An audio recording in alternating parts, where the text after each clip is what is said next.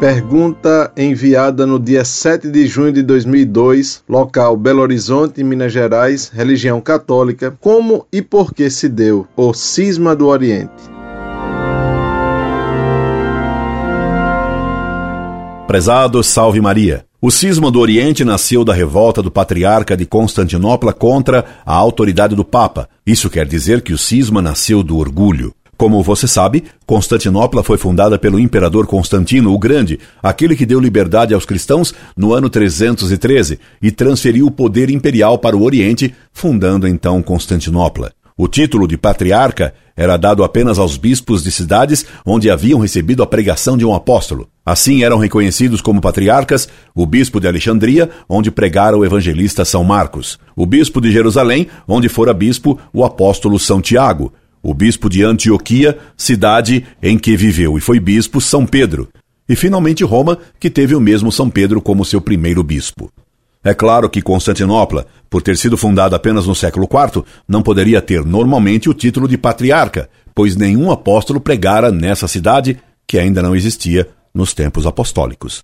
Entretanto, por ser a capital do Império do Oriente, os arcebispos de Constantinopla reivindicavam essa honra que Roma, afinal, lhe concedeu a título honorário. Cedo, alguns patriarcas orientais, especialmente o de Constantinopla, reivindicaram uma paridade com o Papa, querendo que a Igreja não fosse uma monarquia e sim uma pentarquia, erro que está hoje em voga entre alguns orientais. Pretendia-se que o Papa fosse apenas um chefe honorífico da Igreja, um primus inter pares, um superior em honra entre os patriarcas, que seriam iguais em direito. Ora, isto vai contra o Evangelho, que mostra Cristo ter fundado a igreja sobre Pedro apenas. Cristo fez a igreja monárquica e não pentárquica.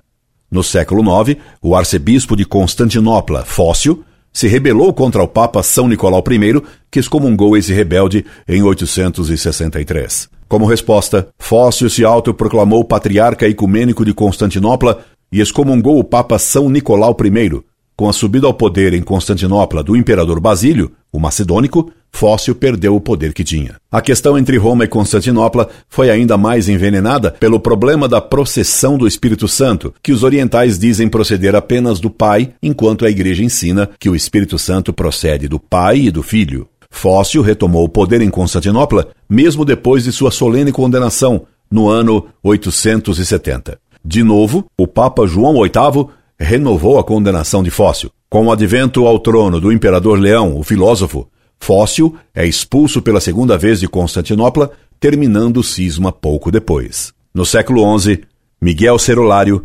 patriarca de Constantinopla, causou a separação definitiva da Igreja do Oriente, separando-a da obediência ao Papa, no tempo do Papa Leão IX.